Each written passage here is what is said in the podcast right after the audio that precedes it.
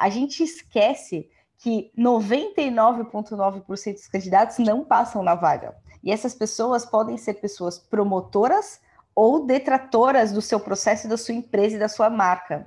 Você está no Mercado e Perspectivas, o podcast da FEComércio São Paulo. Neste episódio, vamos falar sobre as novas modalidades de recrutamento e seleção nas empresas.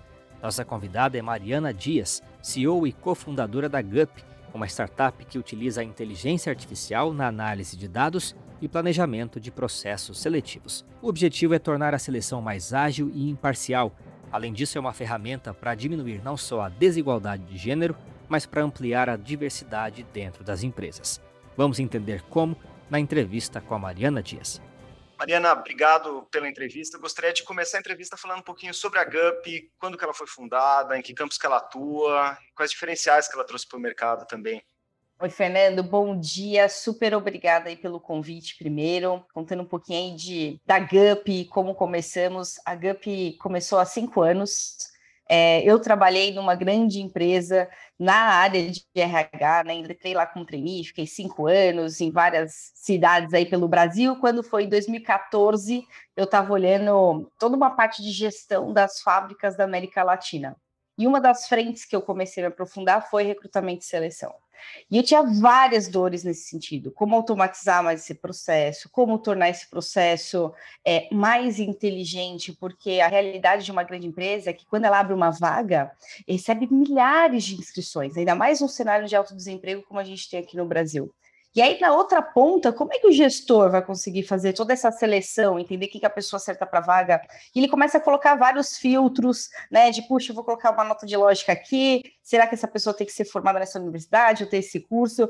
E aí eu comecei a me questionar, puxa, será que é isso, né, que a gente precisa? E aí estava acontecendo um projeto dentro da empresa para tentar identificar, né, melhor qual era o perfil ideal de contratação. E aí, depois de milhares de análises de dados, chegamos, né, num perfil perfil e que começou a reduzir o turnover, aumentar a auto-performance desse, dessa camada. E eu fiquei maravilhada com isso, né? Puxa, vamos começar a utilizar análise de dados para o recrutamento de seleção, mas não daria para fazer com estatística básica. A gente precisaria de inteligência artificial para realmente ter um algoritmo inteligente que aprenda realmente qual que é é, o perfil ideal para cada tipo de vaga, para cada tipo de área ou mesmo de empresa. E aí, do outro lado, né, quando eu olhava a experiência desse processo, era muito engessada. Então, os recrutadores demorando muito tempo para conseguir fechar uma vaga, é, muitos currículos ainda né, no Brasil inteiro sendo recebidos de forma presencial, manual, e tudo isso torna, além do processo bem ineficiente, engessado, ele torna o processo também injusto, né? Porque você tem milhares de candidatos que não conseguem ter acesso àquela vaga, porque ela está offline muitas vezes. Então, daí surgiu várias dores que eu estava enfrentando e que eu vi que, na verdade, era uma dor gigantesca para a grande maioria das empresas, que é como realmente fazer contratações que sejam ágeis, justas encantadoras.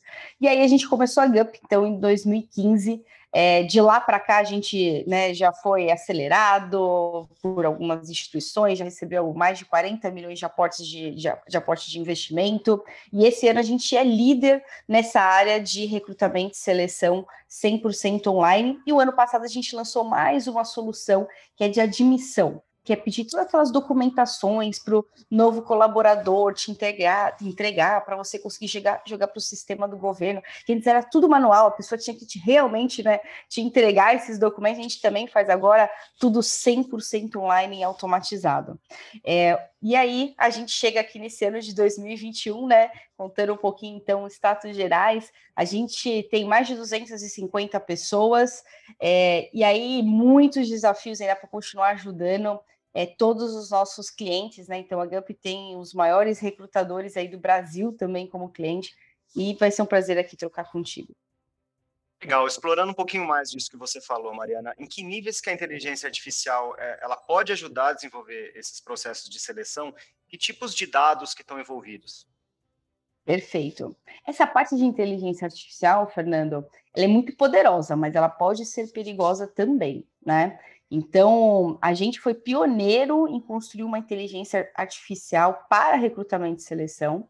Isso possibilitou com que a gente conseguisse coletar muitos dados nesses últimos cinco anos para refinar essa inteligência E a gente coleta dos mais diversos é, tipos de dados, desde os dados em relação à vaga, à posição. Então, o que, que é esperado, o que, que tem naquele job description. A gente tem todo um trabalho de linguagem natural para a gente conseguir entender realmente o que a empresa está pedindo, qual que é o perfil de contratação. Então, a gente aplica tanto o teste de perfil na empresa, quanto também no candidato.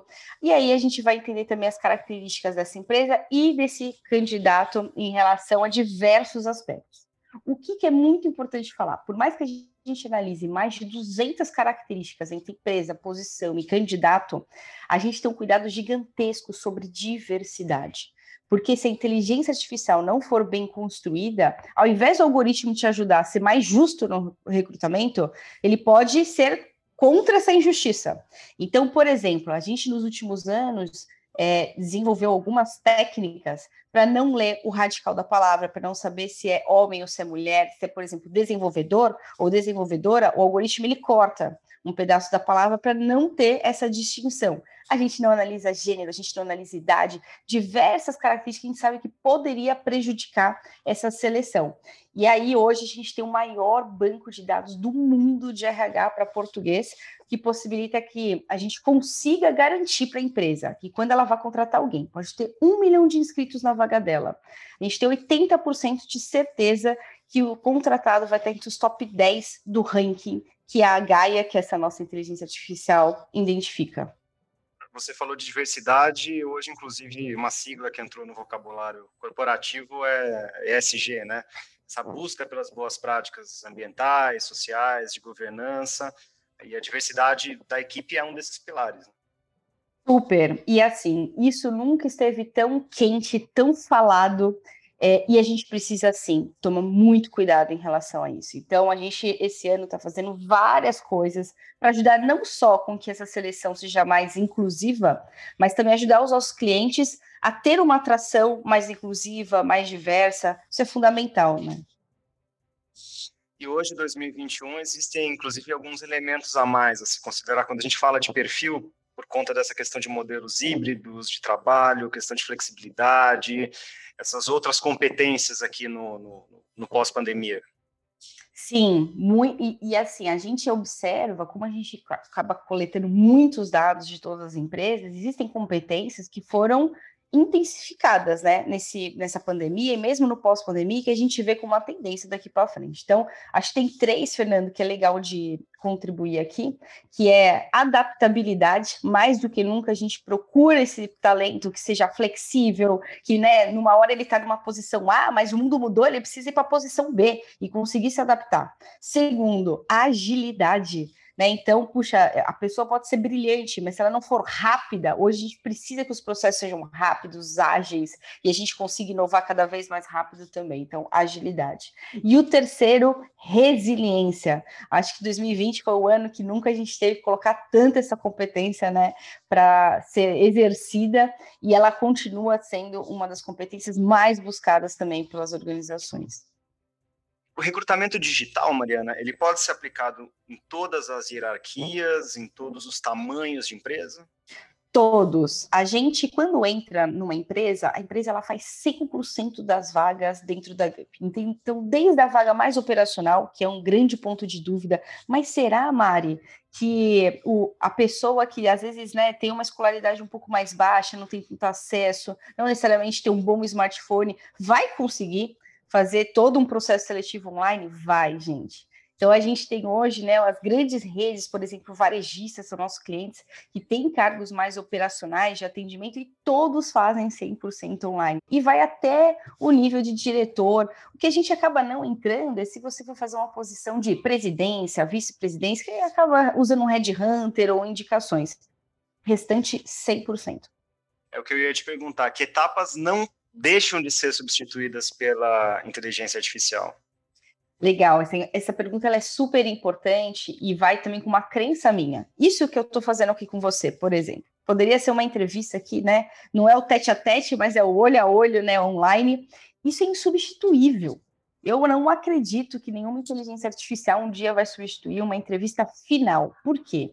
Na entrevista final, uma vez que a inteligência e toda essa automação já avaliou perfil, pré-requisitos, é o que você espera da vaga, a entrevista muitas vezes é até para encantar o candidato, porque um bom talento está sendo disputado por todo mundo ou mesmo para eu entender um pouco mais de empatia, já que essa pessoa vai trabalhar junto comigo, pegar algumas coisas um pouco mais subjetivas. Então, a entrevista final ela é insubstituível. Aonde a gente agrega é que ao invés de você demorar 40 dias para fechar uma vaga e precisar fazer 10, até mais de 10 entrevistas, com a gente você vai fazer no máximo três entrevistas e conseguir fechar isso numa média de 15, 20 dias.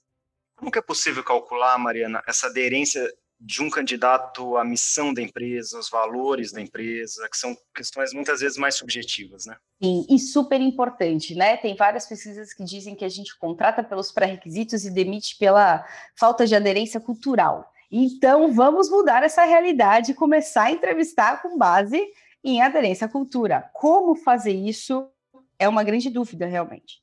Como que eu sempre oriento, né, todo mundo, é, e de forma simples, Fernando? É pegar você, empresa, pegar junto com a sua área de gente, entender quais são os valores, a cultura da nossa empresa.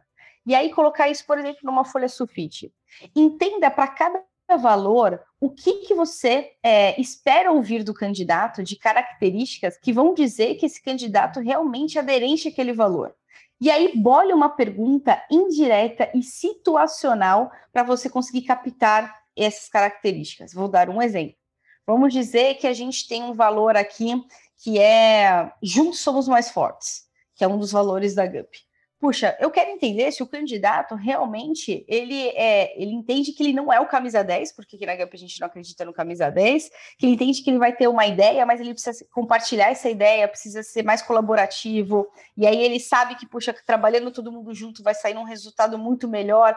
E aí eu vou fazer perguntas para entender, puxa, me dá exemplos de algumas vezes que você teve que bolar alguns projetos, você precisou é, fazer isso em equipe. Por que, que você fez isso? Então, eu não estou perguntando você tem ou você não tem essa característica, senão, obviamente, o candidato vai falar, tenho. Mas eu faço uma pergunta situacional e aí, com isso, eu vou de forma objetiva e racional pontuando de uma pontuação, uma régua que você possa colocar, por exemplo, de 1 a 5, se aquele candidato tem cada um dos valores. E no final eu consigo saber né? Puxa, realmente esse candidato tem, sei lá, 80% de aderência, 100%. Por que, que isso é tão importante? Você que está ouvindo esse podcast, quantas vezes você fez uma entrevista que você saiu e fez assim, hum, não sei.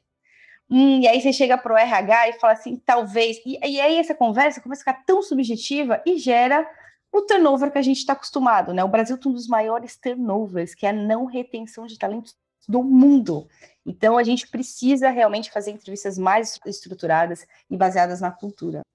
Você falou agora do turnover, Mariana. Eu queria saber de você, como especialista em RH, quais são essas métricas, esses indicadores que são importantes a empresa olhar, principalmente agora nesse fim barra começo de ano em que tantas coisas estão sendo reestruturadas? Olha, eu sou alucinada por indicadores, né?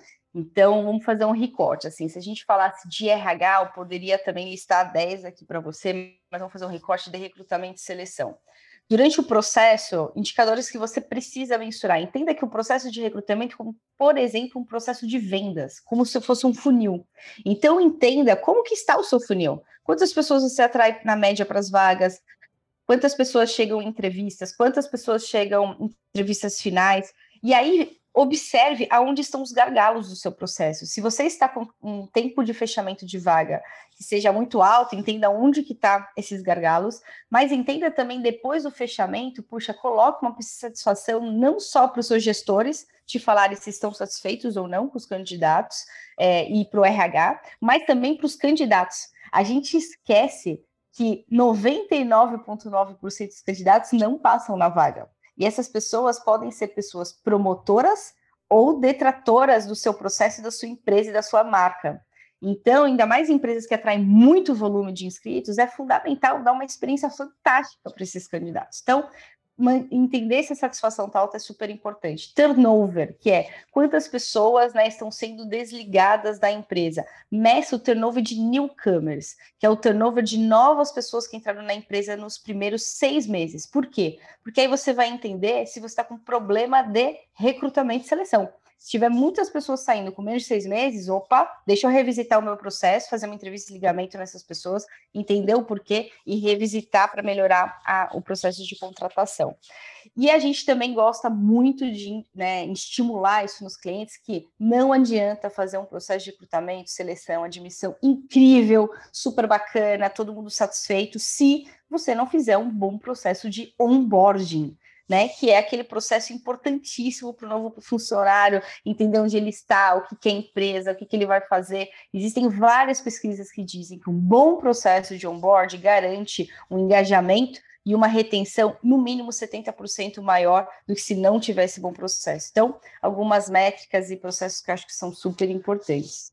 Legal, você acabou tocando, mas eu vou fazer a pergunta de, de todo modo. Quais são esses erros mais comuns por parte dos recrutadores? Né? O que, que você enxerga eh, como falha nesse processo? Olha, o que, que a gente vê de mais comum é começando pelo job description, que é a descrição da vaga. É a gente colocar requisitos que não necessariamente fazem sentido.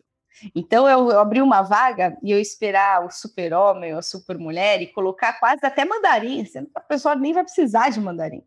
Então, uma, uma dica que eu coloco assim, entenda realmente o que você precisa. Esse, essa é a parte 1 um de contratar a pessoa certa para sua vaga. Você, gestor que está ouvindo esse podcast, você sabe que ter o talento certo dentro do seu time faz toda a diferença. Toda a diferença. Então, entenda o que, que é esse talento. Observe as pessoas que trabalham, trabalham com você, o que, que elas têm em comum.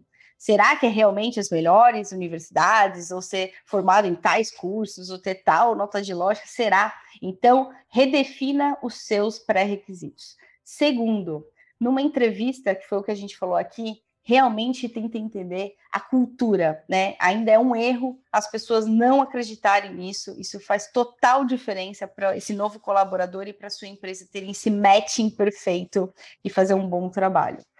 Terceiro, super importante também, você não construir um processo seletivo que seja ágil e encantador.